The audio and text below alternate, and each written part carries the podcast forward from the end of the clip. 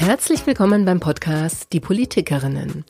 Heute, leider mit etwas angeschlagener Stimme, ich glaube, man hört das, spreche ich mit Anniko Glogowski-Merten, die nicht nur kulturpolitische Sprecherin der FDP-Bundestagsfraktion ist, sondern auch Mitglied des Auswärtigen Ausschusses.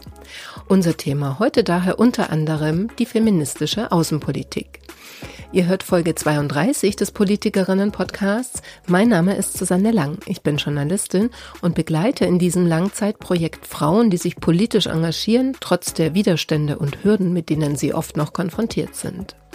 Die Bundestagsabgeordneten Jevon Rie von der SPD, Katharina Beck von Bündnis 90 Die Grünen und Anniko Glogowski-Merten von der FDP geben regelmäßig einen Einblick in ihre Arbeit und in ihren Alltag.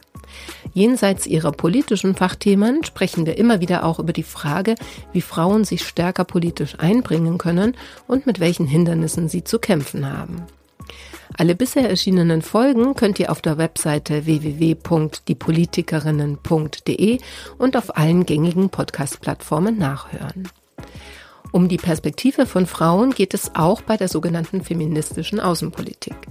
Sie will Rechte von Frauen weltweit achten und ihre Repräsentanz stärken. Anniko Glogowski-Merten hat Außenministerin Annalena Baerbock bereits auf Delegationsreisen begleitet und sich mit Parlamentarierinnen anderer Länder unter anderem zu diesen Themen ausgetauscht. Was sie von den neuen Leitlinien einer feministischen Außenpolitik hält, die Baerbock nächste Woche vorstellen wird, verrät sie gleich. Erstmal aber heißt es noch kurz Brunswick-Hellau. Hallo Anniko. Moin. Ja, es ist ja im Februar Berlinale Zeit in Berlin und du bist ja kulturpolitische Sprecherin. Also wollte ich dich als erstes nach der Berlinale fragen. Hast du schon Filme gesehen? Leider noch nicht. Ähm, dadurch, dass äh, ja es auch wieder Karnevalszeit ist und äh, meine meine liebe Löwenstadt ja die Karnevalshochburg im Norden ist, war ich das ganze die ganze Zeit seit äh, auch die Berlinale gestartet ist im Grunde mit äh, Karneval beschäftigt und ähm, heute ist der erste Termin, an dem ich auch ein bisschen Berlinale Luft schnuppern kann und doch tatsächlich nur ein bisschen, weil es dann schon wieder gleich weitergeht für mich. Also dieses Jahr ist Berlinale wirklich nur ein kleiner kleiner Randleuchtturm äh, bei mir auf, den, auf der Terminliste. Ich war die ganze Zeit mit äh, Brunswick, Hellau und Schuduwil beschäftigt. das erste Mal in meinem Leben auch auf dem Karnevalswagen. Und ähm, ja, bin auch noch ein bisschen, vielleicht hört man das, ein bisschen äh, heiser und ein bisschen vom, vom Kan ja ich auch oh ich war aber nicht auf dem Karnevalswagen ja ähm, ja. Wenn du jetzt ein bisschen aus politischer Sicht äh, mal drauf guckst, ist, ähm, würdest du sagen, ist dein Karneval auch wichtig? Also, oder warst du da eher als Privatperson? Ähm, ja, so semi-privat. Ne? Mein, äh, mein Mann hat ja seine eigene Karnevalstruppe sozusagen, die auch eine wirklich super coole Truppe ist, sehr, sehr familiär, sehr herzlich. Und äh, jetzt kommen hier meine Katzen und wollen ins Zimmer. Ähm, von daher, ja, Karneval ist natürlich auch immer politisch, wenn wir uns auch die Wagen anschauen. Ich habe jetzt auch die, die Wagen von den Rosenmontagszügen in Köln und Düsseldorf und so gesehen. Es ist äh, natürlich auch immer schön, dass man da auch die ähm, derzeitige politische Lage ein bisschen ähm, humoristisch auf die Schuppe nimmt und über, überzieht, aber dann auch natürlich auch klar macht, wo jetzt gerade auch die politischen ähm, Schwerpunkte sind, die uns natürlich auch im täglichen Leben beschäftigen, sozusagen, und ähm, das nochmal wirklich vor Augen geführt wird und für alle sichtbar gemacht wird auf eine sehr künstlerische Art und Weise. Und ich habe wirklich, ich bin immer sehr erstaunt, was die Wagenbauer da auch für tolle Dinge produzieren können, künstlerisch und ähm, kreativ sind und äh, sehr pointiert machen können. Und dann eben diese Wagen gesehen, wo, wo Habeck die Kröten schlucken muss, heute habe ich heute Morgen gesehen, oder ähm, der wie Putin den Teufel küsst. Und das sind natürlich alles ähm, Dinge. Kreativität äh, at its best, würde ich sagen, und wirklich äh, ein Ausdruck unserer Zeit. Hm. Ja, für gewöhnlich, also du hast jetzt ein Beispiel genannt, äh, oder also als zwei genannt, aber jetzt mal innenpolitisch eins, ähm, Robert Habeck. Ähm, für gewöhnlich geht es ja dann gegen Politiker, Politikerinnen oder beziehungsweise abstrakter gesagt gegen die Politik, die gerade gemacht wird im Karneval. Du bist ja jetzt aber Teil von dieser Politik, die gemacht wird. Ähm, wie ist es denn für dich, wenn du da dabei bist? Also du bist ja dann eigentlich eher das Ziel oder die Adressatin dieser Umzüge, oder? Ja, wobei ist ja da, Habeck ist ja Teil meiner Koalition als, als Minister, aber für mich, ich bin ja auf der ähm, Abgeordneten Parlamentarierseite und muss natürlich auch, ähm, darf meine Minister gerne mal trizen, wenn bestimmte Richtungen, wenn es vielleicht äh, noch nicht ganz so passt. Also von daher, ich, ich sehe das schon mit großem Interesse, wie natürlich auch reagiert wird auf die, auf die Dinge, die man in Berlin so, so tut. Ich bin ja äh, Kulturmensch durch und durch und von daher finde ich das ganz wunderbar. Ich sehe das von sehr, sehr, äh, eher von der kreativen Seite und nicht so sehr als dieses ähm, auf den Finger oder auf die, auf die Schippe nehmen. Das ist natürlich später mit rein, aber ich finde es schöner, wie es wirklich ähm, kreativ umgesetzt wird mhm. und kann das auch ähm, positiv äh, sehen, weil es natürlich auch so ist, wenn es wenn es als so wichtig erachtet wird, dass es auf einem Karnevalswagen als Thema stattfindet, dann hat es natürlich auch eine, eine Relevanz auch in der Diskussion und im Diskurs. Und dann da nochmal mit der, mit der Nase draufgestupst zu werden, ist natürlich ähm, auch gut, weil wenn man nicht darüber reden würde, wäre es nicht relevant genug, um auf einem Karnevalswagen zu sein. Also von daher ja, ja. Ähm, ist das so das paradoxe Kreativen, irgendwie weiß ich nicht, aber ja. Ja, auf die Kröten kommen wir auch gleich nochmal inhaltlich, nicht nur die, die Habeck äh, schlucken muss. Ähm, aber erst wollte ich noch fragen, ich habe äh, Fotos gesehen auf Instagram von deiner Verkleidung. Ich konnte es aber nicht richtig, ähm, ich will soll ich sagen, zuordnen. Also als was hast du dich, hast du dich verkleidet? Also dein Gesicht war zweigeteilt, ne? In der mhm. Hälfte, also eine Hälfte weiß mit äh, schwarzem, äh, ja, Mund. Ja. Die Freibeuter sind die äh, Karnevalskombo meines Mannes. Und die haben unterschiedliche Teilbereiche, die Offiziere, die Brigade und auf jeden Fall gibt es in diesem Jahr ganz neu die La Caterina.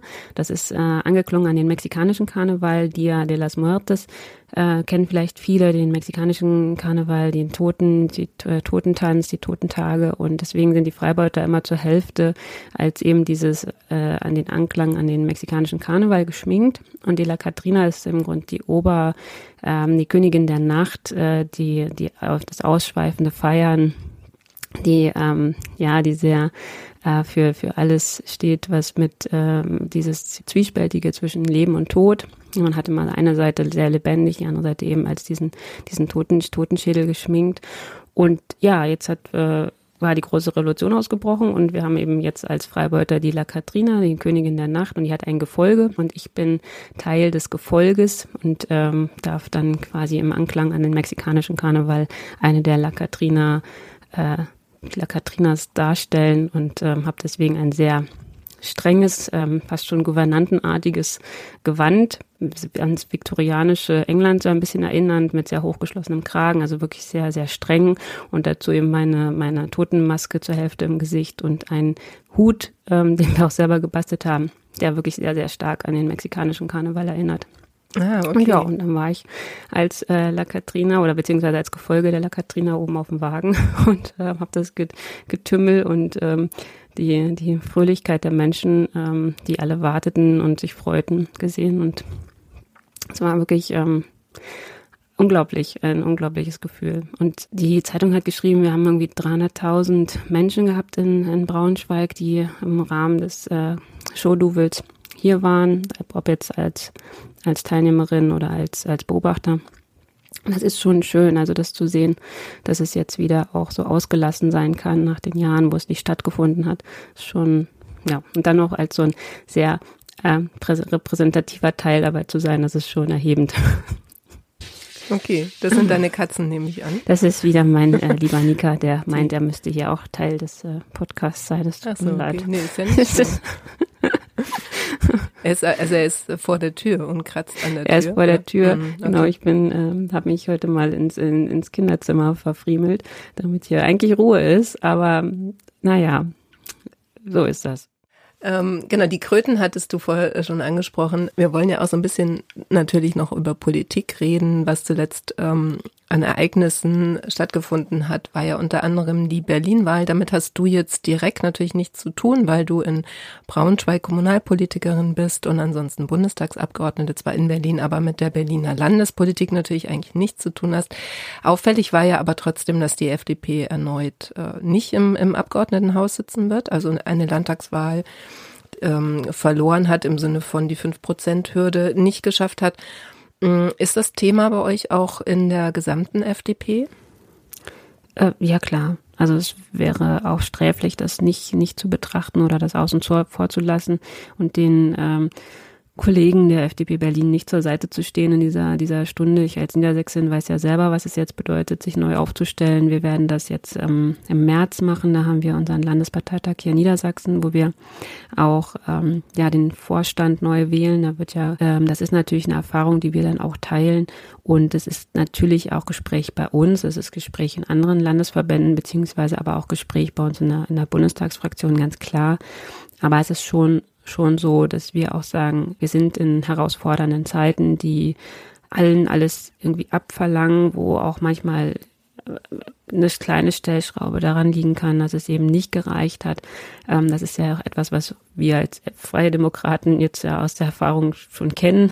Das ist ja nicht so, als hätten wir irgendwie stabil unsere Möglichkeiten, wir müssen jeden Wahlkampf immer neu auch kämpfen tatsächlich, um es auch zu schaffen. Wobei es natürlich auch schön ist, wenn man eine Stabilität reinbekommt. Und ich glaube, das ist eben auch das, was uns wichtig sein sollte. Der Gedanke an Stabilität, auch jetzt mal auf Berlin gucken, auf unsere Koalition in, im, im Bundestag ähm, die Arbeit, die wir machen, gut weitermachen, ähm, nicht nervös werden, einfach gute Arbeit leisten im Anbetracht der Krisen, die vor uns liegen.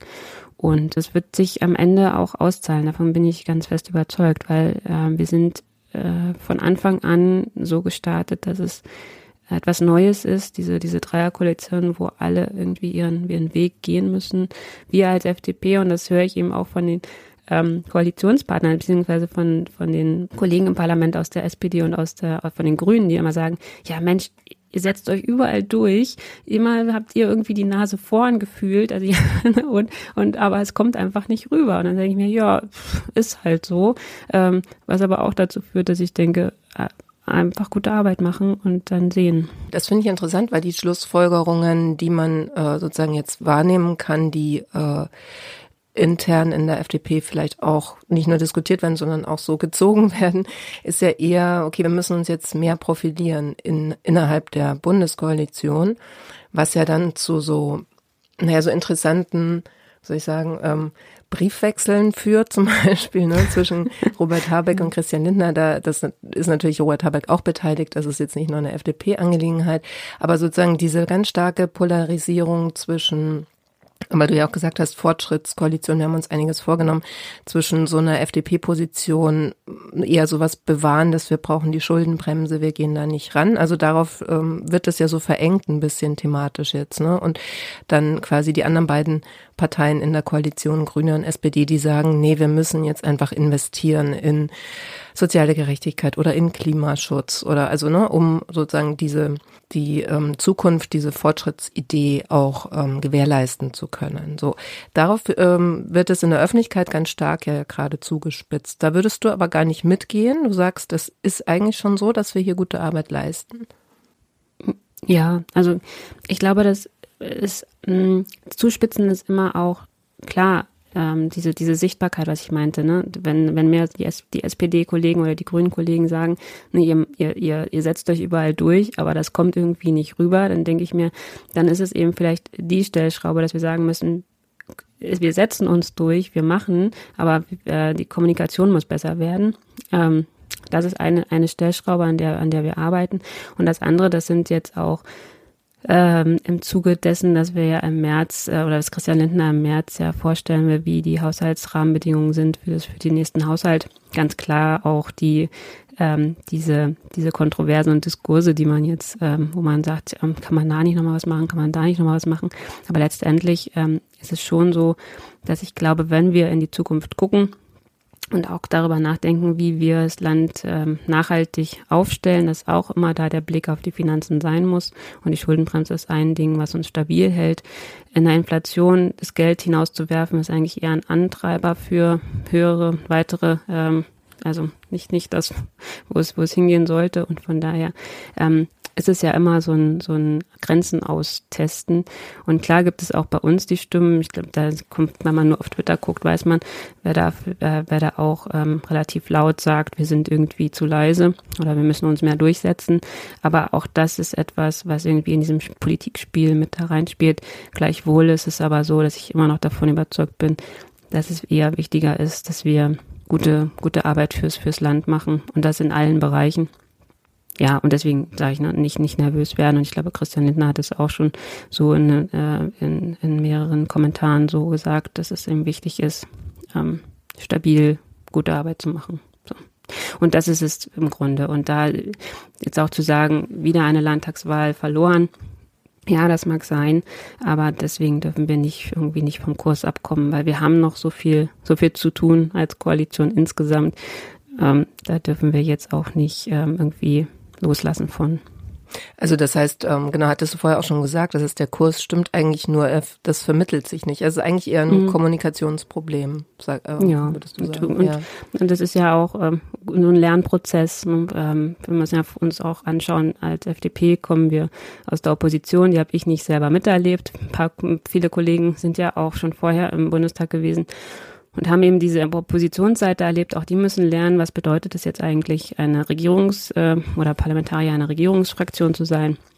Genauso wie es auch bei den Grünen jetzt ähm, der Fall ist, dass man lernen muss, wie ist das eigentlich, gemeinsam in eine Richtung zu gehen, als auch Dreierkoalition, die es ja vorher so auch noch nicht gab. Aber auch da, und da bin ich tatsächlich auch mit vielen äh, SPD- und Grünen-Kollegen einig, ähm, ist es trotzdem immer noch das, was es wirklich ähm, braucht, um das Land nach vorne zu bringen. Weil das, was die CDU-CSU-Fraktion zum Beispiel ziemlich gut macht, ist eben dieses Kommunikation. Aber hinter dieser Kommunikation ist nichts dahinter. Jedes Mal, wenn wir dann im, ich kann mich gut an, an Plenardebatten erinnern, wo es dann hieß, ähm, oder an Anträge erinnern, die von der CDU-CSU-Fraktion gestellt werden. Aber die sind dann mit nichts hinterlegt, mit keinen, mit zum Beispiel keinen Anträgen an den Haushalt. Mein lieber Kollege Otto Fricke ist ja unser Oberhaushälter, der dann äh, immer der Erste ist, der aufsteht und schreibt, ja, dann stellt doch mal einen Antrag, dann, dann und zeigt doch mal, was ihr wollt, dann zeigt doch mal eine Gegenfinanzierung, dann zeigt doch mal, was gute Oppositionsarbeit ist und pöbelt hier nicht immer nur so rum. Also pöbeln ist jetzt mein Kommentar, ne? Aber es ist, es ist so, äh, wie es auch, wie es auch aufgenommen wird, ne? Also die, die Arbeit als, als Regierungskoalition besteht ja auch darin, ähm, sachlich gut zu arbeiten, inhaltlich geladen und nicht einfach nur plakativ irgendwelche Dinge voranzustellen. Ja, das finde ich einen total interessanten Punkt, weil das hatte Katharina Beck von den Grünen auch schon an ein, zwei Stellen mal angemerkt, dass die Kommunikation nicht gut funktioniert hätte. Also bei den Grünen, da mhm. ging es äh, um andere Themen jetzt, ähm, also nicht Haushalt. Aber warum ist das so schwer, glaubst du, dass, also wenn die, wenn der Inhalt ja da ist, ne? Also die, was du sagst, die gute Sachpolitik, oder jetzt, du sagst die gute, ich sag mal die ob, objektiver, die Sachpolitik, die Inhalte mhm. sind da. Warum mhm. ist es so schwer, das auch zu kommunizieren? Ich glaube, in unserer schnelllebigen Zeit, das ist, ähm, sind es, oder im Grunde war es auch früher schon so, dass es in die, die, die Krisen, die kritischen Momente sind die Schlagzeilmomente.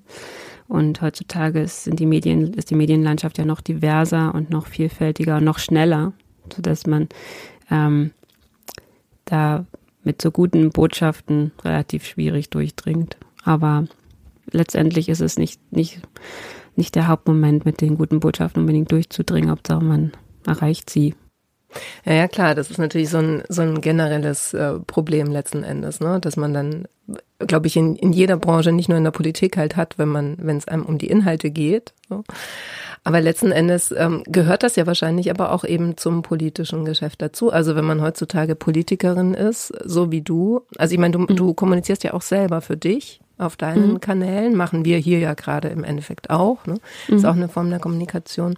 Ähm, was ist deine Strategie bei deiner Kommunikation? Versuchst du dann trotzdem ähm, das, was du gerade so als so schwierig beschrieben hast, dann das Gute rauszustellen? Oder wie würdest du deine Strategie da dann beschreiben? Ja, also ich, ich bin, ich bin diejenige, die immer sagt, positive Botschaften, auch im Wording, wenn wir reden und wenn wir auch Dinge ähm, kommunizieren, dann ist es für mich immer das Wichtige, die, eine positive Botschaft zu senden, ähm, nach dem Blick nach vorne zu richten und ähm, und auch Dinge zu erklären. Also zum Beispiel äh, finde ich jetzt auch mit meinem Team dabei, Veranstaltungsformate zu überlegen, wie wir noch mehr auch das, was wir tun, kommunizieren können. Digital wird es bald ein, ein Format geben, ein Morgenformat, wo ich dann auch mit Kollegen ins Gespräch komme und über aktuelle Positionen spreche. Überlege auch einen, einen, Podcast zu machen. Ich überlege ähm, auch wieder Präsenzveranstaltungen, jetzt wo es wieder möglich ist, mehr zu machen. Und es wird jetzt auch eine Präsenzveranstaltung geben, äh, wo wir wir haben ja jetzt äh, leider den, den Jahrestag des Krieges, ähm, des Angriffskrieges auf die Ukraine. Aber auch da ein gemeinsamer Ausstellungsbesuch und eben das Thema äh, zu diskutieren mit, mit, äh, mit Menschen und äh, so auch viel, viel Gesprächskontakt zu kommen, aber auch da überhaupt ähm, die Kommunikation auf, auf vielen Kanälen sehr breit zu gestalten. Das ist eigentlich das, was, was mir wichtig ist und auch Dinge, wenn wir sie schon benennen, dann auch ähm, mit, einer, mit einer positiven Botschaft zu hinterlegen. Und so machen wir das eigentlich auch auf meinem Instagram-Kanal. Das immer, wenn wenn es auch schwierige Themen sind, die dann immer noch mit, mit Inhalten, mit dem, was wir auch als Koalition vorhaben, zu hinterlegen und zu sagen, da soll es aber noch in die Richtung gehen. Also zum Valentinstag zum Beispiel haben wir überlegt, was machen wir? Ja, man könnte einfach stumpf äh, ein Herzchen posten oder eine Rose und, ne, und einen schönen Tag mit euren Lieben oder so. Und dann habe ich gesagt, nee, das ist mir zu platt. Äh, wir machen lieber ein bisschen, bisschen was anderes und haben dann ähm, so so kleine Postkarten oder kleine Kacheln gestaltet, die man dann auch teilen konnte, wo es dann auch darum, darum ging, was haben wir jetzt eigentlich schon gemacht, wie zum Beispiel die Möglichkeit, dass jetzt auch ähm, homosexuelle Männer Blut spenden dürfen bald. Das mhm. war ja ein großes Thema. Ähm, also ne, dieses Thema, willst du mit mir Blut spenden gehen? so mal ein bisschen, ein bisschen anders ähm, aufgefasst und dann auch mit hinterlegen, äh, liebe doch, wie du möchtest und wen du, wen, wen du möchtest und ähm, das auch in dem möglich zu machen oder das Namensrecht, dass ich da auch gesagt habe, ne, dass wir ja jetzt da auch uns neue, äh, neue Möglichkeiten schaffen wollen. Und so eben die Themen ein bisschen anders zu denken und ein bisschen anders aufzustellen und immer auch zu hinterlegen mit dem, was wir eigentlich auch als, als Koalition und auch als FDP dann natürlich, als unsere, unsere Dinge dabei sind, herauszustellen. Das ist eigentlich das, was ich mache. Und ich habe auch schon gehört, ähm, dass manche meinen, ich würde, würde äh, über Kanäle zu viel kommunizieren, wo ich auch denke, ich habe aber leider, äh, leider in Anführungsstrichen, aber eigentlich leider auch in, in, einer, in einer positiven Konnotation, äh, so viel, was ich kommunizieren kann, weil es einfach so viel ist, was ich auch an, an Terminen habe und an schönen Dingen, die ich auch gerne dann teilen möchte. Aber auch da wie gesagt, arbeiten wir jetzt gerade an, an unterschiedlichen Formaten, dass wir es noch ein bisschen breiter aufstellen können, was jetzt auch ähm, wichtig ist im Anblick darauf, was ich schon gesagt habe, dass wir in Niedersachsen jetzt eben keine Landtagsfraktion mehr haben. Das heißt, wir sind in Niedersachsen noch mehr auch darauf angewiesen, dass wir als Bundestagsabgeordnete in das Land hinein auch kommunizieren, zeigen, wofür steht die FDP und ähm, ja, deswegen da noch mehr, mehr Sichtbarkeit auch für uns und für insgesamt für die FDP Niedersachsen darstellen müssen ähm, und müssen aber nicht auch wieder nicht negativ, sondern ähm, sehr, sehr positiv, weil wir das auch wollen, da noch stärker in die Verantwortung zu gehen. Aber von wem kommt dann die Rückmeldung, dass es ein bisschen viel ist? Sind das jetzt Kolleginnen und Kollegen, also Abgeordnete oder deine Follower, Followerinnen? ja, die Followerblase, wobei mhm. ähm, das sind dann auch ähm, Bekannte, die ähm, die Dinge abonniert haben, die dann sagen, oh, du machst so viel pass auf dich auf, du machst Ach einfach so, zu okay. viel. Mhm. Also das ist manchmal auch so ein, so ein, so ein, so ein eher. sie sehen mich und denken, oh Gott, halt, pass bloß auf dich auf, nicht, dass du uns hier noch hinten umfällst. Mhm. Ähm, denk an deine Gesundheit. Das ist auch ganz lieb von ihnen, ne, dass sie dann sagen, ähm, äh, denk dran, dass ähm, Gesundheit das Wichtigste ist, weil ich ja auch ähm, eingeschränkter bin manchmal, was, was so Stress angeht durch meine Herzkrankheit. Aber ähm, alles, ich war jetzt erst beim Arzt und ist alles gut. ist alles, alles positiv. Meine Ärztin war sehr, sehr positiv. Von daher weitermachen. Aber trotzdem aufpassen. Ne? Also ich, ich hatte es jetzt so verstanden, dass du quasi nach der Herz-OP auch, ähm, dass dann alles gut ist. So, aber du sagst, du musst auch weiterhin aufpassen dann.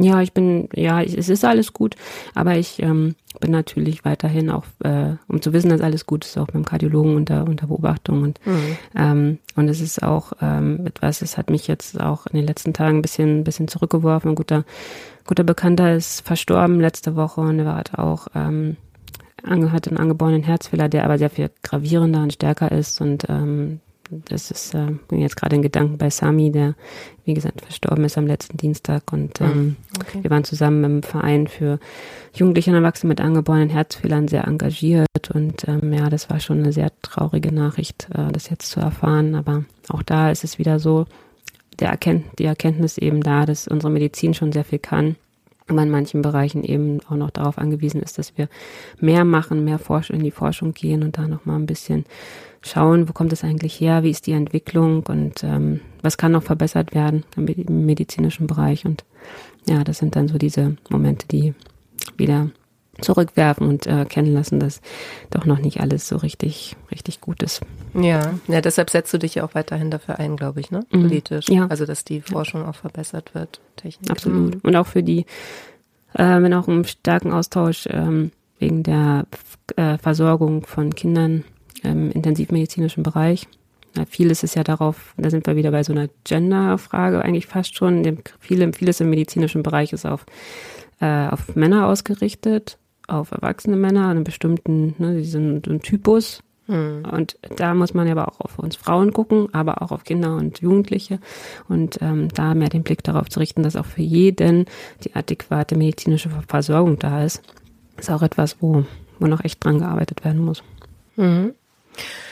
Jetzt kommt ein ganz großer Sprung in die Weltpolitik, aber du hattest vorher auch schon mal kurz gesagt, ähm, dass okay. sich der Jahrestag ja auch äh, ähm, jetzt äh, nähert, ne? 24. Mhm. Februar 2021. Man kann gar nicht sagen, dass der Krieg da begonnen hat, ne? weil der hat eigentlich ja mhm. schon begonnen 2014, als Putin die Krim annektiert hat, aber ja, schon sagen, vorher, also für mich schon sogar noch früher. Noch früher, genau. Also ja, kommt drauf an, ne? was man alles ja. einbezieht. Auf jeden Fall ist es seit einem Jahr tatsächlich ein richtig äh, ausgeweiteter, großflächiger Angriffskrieg äh, gegen die Ukraine und ähm, ja, also einmal haben wir natürlich haben wir auch schon viel drüber geredet, auch über äh, Zeitenwende und so.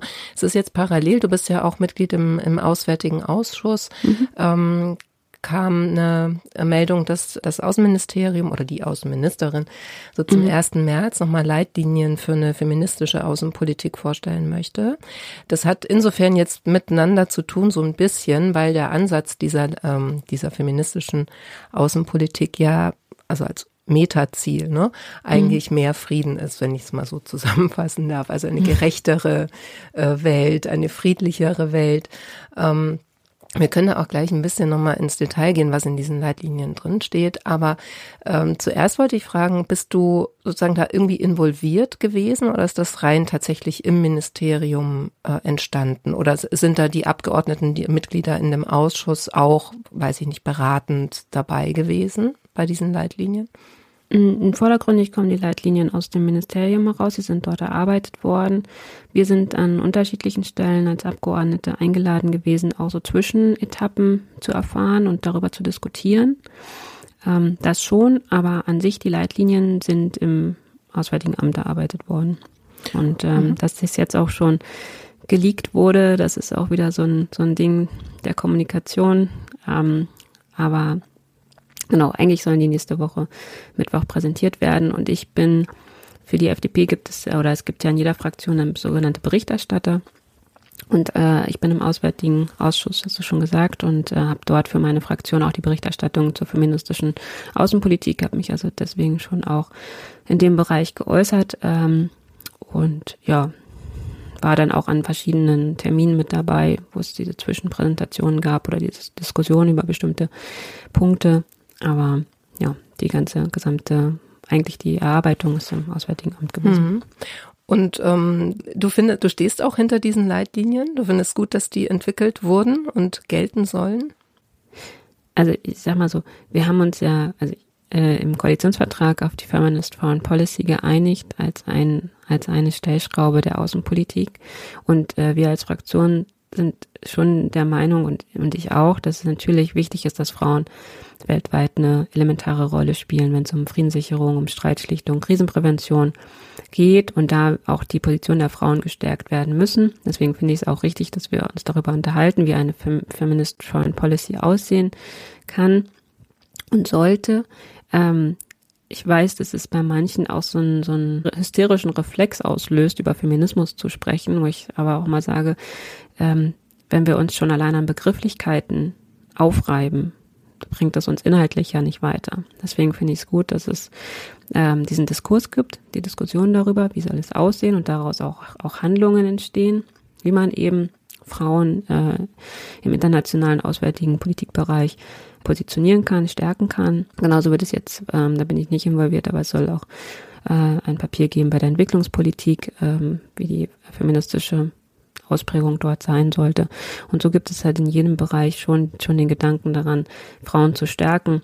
Ähm, und das finde ich, bin ja eine Frau, ne, finde ich es äh, sinnvoll und richtig, ähm, darüber, darüber zu diskutieren. Und ähm, wir als FDP ähm, sind ja sehr daran interessiert, dass die UN-Sicherheitsresolution ähm, von ähm, Frauen, Frieden, Sicherheit umgesetzt wird. Und deswegen kann man auch sich darauf berufen, dass man schon diese Art, wie, wie mit Frauen weltweit umgegangen wird, immer auch eine Stellschraube dafür ist, wie sicher ein, ein Land ist. Ich glaube, ähm, dass das, äh, ich glaube, Annalena Baerbock hat irgendwann mal in einem Interview oder sowas oder auch in einer Rede gesagt, wenn Frauen sicher sind, dann sind wir alle sicher. Ich glaube schon, dass das eine Stellschraube ist, wo auch unser Blick hingehen muss. Und wenn wir über Handlungen nachdenken, dass wir dann da auch schauen, dass wir in, in, Ländern helfen, eben Frauen zu stärken, Frauen, Mädchen, Kinder zu stärken und ihnen Rechte einzuräumen und zu, zu schauen, dass sie auch sicher sicher leben und sicher groß werden, wenn wir jetzt an Kinder und Jugendliche denken, in einer sicheren Welt groß werden. Und das, ähm, ob das Ding jetzt ähm, feministische Außenpolitik heißt oder eben Außenpolitik unter bestimmten Aspekten. Mir geht es darum, dass wir, wenn wir das schon labeln oder wenn wir ein Label haben, dass das nicht einfach nur ein Label bleibt, sondern wirklich auch ähm, mit Punkten hinterlegt wird, auf die wir uns einigen können und deswegen die Leitlinien schauen, müssen wir, müssen wir schauen. Ich glaube, dass da schon ein paar gute Punkte drin sind. Ja, auf dem, mhm. ja. Und wie gesagt, wir haben es ja sowieso im Koalitionsvertrag immer als Feminist Foreign Policy und darüber diskutieren wir auch sehr intensiv, auch innerhalb der Ampel. Ähm, wir haben uns jetzt zum Beispiel auch ähm, zusammengefunden. Es gibt ja jetzt einen neuen Parlamentarierinnenkreis, feministische Außenpolitik. Ich weiß nicht, ob du das gesehen hast. Ähm, nee, habe ich noch gar nicht. Okay, seit ah, wann gibt es den? Äh, seit, äh, mal überlegen, letzte Sitzungswoche vor, ich glaube vor vor zwei Sitzungswochen haben wir mhm. den gegründet. Da waren auch äh, Michael Müntefering äh, von der SPD, ähm, Agnieszka Brugger und von uns war es Marie-Agnes Strack-Zimmermann, die Initiatorinnen. dann haben wir eben diesen Parlamentarierinnenkreis feministische Außenpolitik gegründet und ähm, wollen auch dann damit zeigen, ne, wie man eigentlich äh, auch als Parlamentarierin das, das Thema bespielt und welche Themen man dort auch diskutiert und wo eben die Stellschrauben sind. Also von der, von der Parlamentarierinnenseite. Ne, das ist ja mhm. immer, äh, wenn man auf Politik guckt, dann sehen ja viele immer die Regierung und denken, ja, da sind dann die, die Parlamentarier, aber wir sind ja die stützenden Parlamentarier der Regierung und können dann im Grunde auch gerne mal nochmal Dinge in den Diskurs mit hineinbringen. Wir sind ja nicht die Konsumenten der Regierung, sondern wir sind da eher unterstützend und manchmal auch antreibend für unsere eigenen ähm, Leute. Und wenn wir dann eben sehen, wir haben sowohl die, die Leitlinien aus dem Auswärtigen Amt und unsere Parlamentarierinnengruppe, da kann man, glaube ich, eine ganz gute, ähm, ganz, gut, ganz gute Synergieeffekte auch draus ziehen. Mhm. Ja, du hast schon angedeutet, dass es gibt natürlich so, das Wort feministisch löst sofort Reflexe aus, beziehungsweise mhm. funktioniert natürlich dann in diesem hysterischen Twitter-Kontext auch äh, mhm. sehr gut. Ja, sowieso. so. wenn man, wenn man Twitter brennen sehen möchte, dann äh, sofort mit Feminismus anfangen. Ja, genau. Wenn man davon aber jetzt mal absieht, also genau, man könnte es ja im weiteren Sinne auch vielleicht als humanistische Außenpolitik ähm, mhm. bezeichnen, weiß ich nicht. Ähm, was mich aber interessieren würde, ist sozusagen eher nochmal inhaltlich, also wie realistisch ist das denn, dass man die umsetzen kann? Also wenn wir jetzt nach, oder dass man es eben so, dass man Außenpolitik auch in diesem feministischeren Sinne, also zum Schutz, Sicherheit der Frauen gestalten kann. Wenn wir jetzt so nach Afghanistan gucken, da ist das ja ziemlich schief gegangen, oder? Mm, ja, aber trotzdem ist der Blick schon darauf. Also äh, Afghanistan ist das eine. Ich war oder durfte mit Annalena Baerbock äh, in, nach Zentralasien reisen im, im November, war mit äh, in, in Usbekistan und in Kasachstan und da überhaupt auch über Afghanistan und die Rolle der Frauen auch zu sprechen, das überhaupt anzusprechen, das ist natürlich ganz wichtig in diesem außenpolitischen, diplomatischen Kontext überhaupt das Thema Frauen, Perspektiven für Frauen anzusprechen und in den Diskurs reinzubringen, ist, glaube ich, auch das, was es viel ausmacht. Genauso wie wenn wir jetzt auf, ähm, auf den Krieg in der Ukraine schauen, ein Thema, was gerne ähm, auch mal nicht, nicht so vordergründig betrachtet wird, aber sehr, sehr relevant. Das ist eben auch das Thema der sexuellen Gewalt und der geschlechterspezifischen Gewalt im Krieg, der auch gerne, die auch gerne mal als Waffe eingesetzt werden. Dass wir ja überhaupt äh, das als, als auch äh, Kriegsverbrechen bezeichnen, das, was dort manche manche Soldaten mit Frauen und mit Kindern oder auch mit anderen Männern, wie auch immer, ähm, aus äh, in Richtung sexueller Gewalt ausüben und das als als Kriegswaffe einsetzen. Ähm, das sind Dinge, die wir jetzt auch mit in diesen sehr sehr ähm, brutalen Diskurs mit hineinbringen müssen. Ähm, und das ist, wie du schon sagst, ja auch eine Art von humanistischer Außenpolitik, natürlich, weil es ähm, geschlechterübergreifend ist. Ähm, und gleichwohl diskutieren wir das jetzt unter dem Aspekt der feministischen Außenpolitik. Und dass wir überhaupt ähm, darauf unseren, unseren Blick richten, ist, glaube ich, schon das, ähm, worum es geht und was, was eben das, das Wichtige ist an dem, an der Debatte. Und ähm, wo es auch dann nur, wenn man über Dinge spricht und sie in, in Kontexte setzt und überhaupt in den Diskurs bringt, ähm, auch Veränderungen auslösen kann. Wenn man über Dinge nicht spricht, kann man keine Veränderungen los, losstoßen. Und ähm, ein, eins, was ich gemacht habe, als ich mit, ähm, mit der Außenministerin in Usbekistan war, da waren wir ja bei der Senatspräsidentin und ähm, ich habe dann gleich gesagt, oh, ist ja schön, ich war die einzige Parlamentarierin, die in der Delegation mit dabei war und saß eben der Parlamentspräsidentin gegenüber, habe dann gleich gesagt, ähm, ich fände es ganz schön, wenn wir es schaffen, einen Frauenaustausch, also einen Parlamentarierinnen-Austausch zwischen Usbekistan und, äh, und Deutschland hinzubekommen und zu zeigen, ähm, uns auch gegenseitig als Parlamentarierinnen zu stärken und zu zeigen, was ist bei euch, wie funktioniert das bei uns, wie kommen wir in bestimmte Positionen und so auch so Best Practice Beispiele in die Außenpolitik mit hineinzubekommen und so eben die auch die Rolle Rolle der Frau zu stärken. Mhm. Und ähm, ja, andere Dinge, ich, ich glaube, in den Leitlinien steht ja auch sowas wie paritätisch besetzte Delegationsreisen nur noch oder überhaupt paritätisch besetzte Positionen. Und das ist etwas, da müssen wir auch noch selber sehr, sehr stark dran arbeiten, wenn wir das überhaupt wollen. Ich glaube, dass die, die große Aufgabe, wenn wir uns als, ähm, als Auswärtiges Amt jetzt eben diese Leitlinien geben, ist eigentlich die, die große Aufgabe, dass das, was wir außenpolitisch vertreten wollen, innenpolitisch auch machen. Also ja. äh, ansonsten, wenn, wenn Annalena Baerbock in Länder reist und dann sagt, oh hier feministische Außenpolitik ist jetzt das Ding schlechthin und dann kommt sie da nur mit äh, mit Männern irgendwie oder oder dann kommen eben die die andere Seite und sagt, ja, aber wie sieht das denn bei euch aus? Und dann hat sie da nichts vorzuweisen, dann ist das, glaube ich, schwierig. Mhm. Also von daher ist das ein, ein Zusammenspiel aus Innen- und Außenperspektive. Wer entscheidet dann, wer auf diese Delegationsreisen dann mitgeht? Mm, also entweder ist, meist, ist ja meistens so bei Delegationsreisen erstmal ist es der Minister, die Ministerin, die entscheiden, ob überhaupt eine, eine Delegation aus Parlamentarierinnen auch begleitet.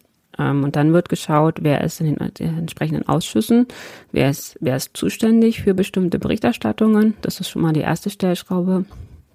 Dann kann es sein, dass eben da nicht kann, jemand, jemand nicht kann, aber eigentlich ist es so, dass eigentlich aus jeder Fraktion auch jemand aus der Delegation teilnehmen soll. So. Mhm. Und dann ist es ja auch so, dass der Personalpool gerne mal begrenzt. Und wenn man dann noch darauf guckt, dass es vielleicht auch noch paritätisch besetzt werden soll, ist der Personalpool noch äh, weniger Deswegen, ich, ich bin gespannt.